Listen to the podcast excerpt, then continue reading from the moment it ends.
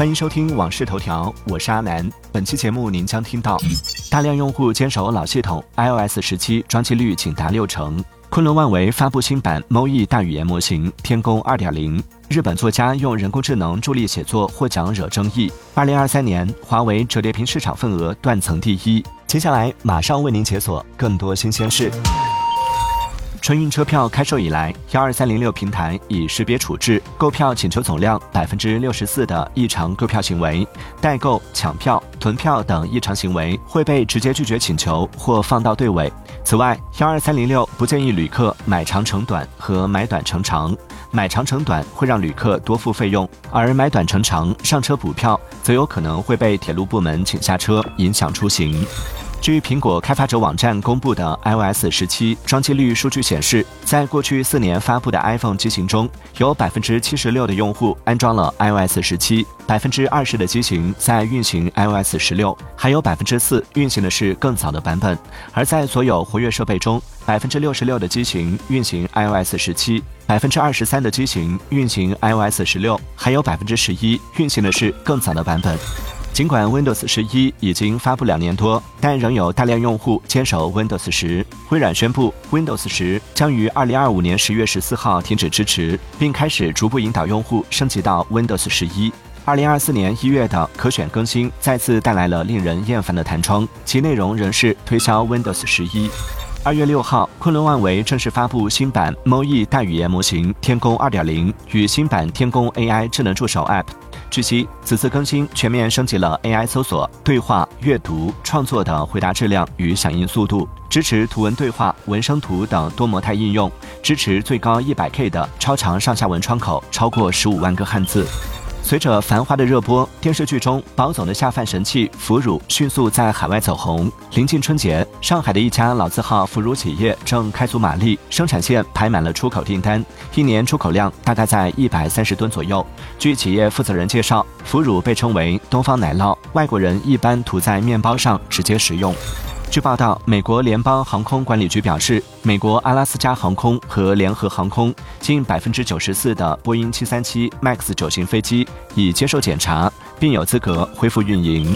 日本作家九段里江凭借小说《东京都同情塔》获得日本文学大奖芥川奖。获奖后，他承认获奖小说中有百分之五左右的文字直接取自生成式人工智能。这一事件引发不少争议，一些人对人工智能持欢迎态度，视之为新的写作工具；也有人心存疑虑，担心它影响作者创造力。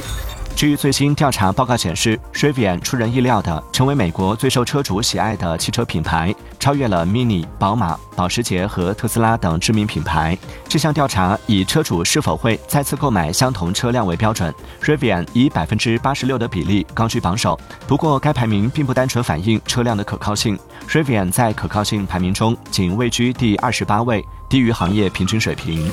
据抽样调查，老年人中经常使用现金的人数占比超过百分之七十五。为了提高老年人等群体现金存取业务便利化水平，中国人民银行组织商业银行为老年人提供现金业务优先窗口“绿色通道”，为行动不便老年人提供特色现金服务。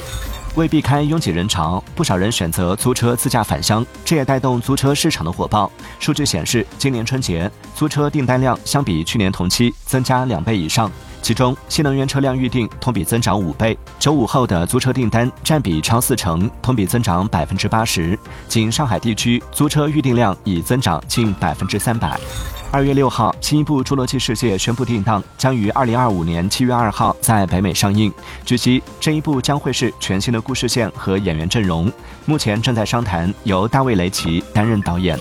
据二零二四年中国折叠屏手机消费洞察报告显示，从二零二三年市场表现来看，国内折叠屏手机市场全年销量前三机型均来自华为，华为 Mate X 五更是取得了折叠屏市场销量第一的成绩。随着折叠屏手机占高端机市场份额的不断提升，已进入快速渗透阶段，预计到二零二五年底将达到百分之二十的水平。欢迎继续收听《往事头条》，接下来为您解锁更多精选热点。裁员潮继续冲击科技行业，今年以来，三点二万人失业。英国政府将投资超一亿英镑用于人工智能研究和监管。自然气候变化杂志称，全球表面升温或已超一点五度。境外游迎来高峰，东航新马泰航班量比二零一九年增长近百分之九。第四十二届香港电影金像奖公布提名名单，白日之下十六项提名领跑。感谢收听《往事头条》，我是阿南。订阅收藏《往事头条》或《往事头条》畅听版，听见更多新鲜事。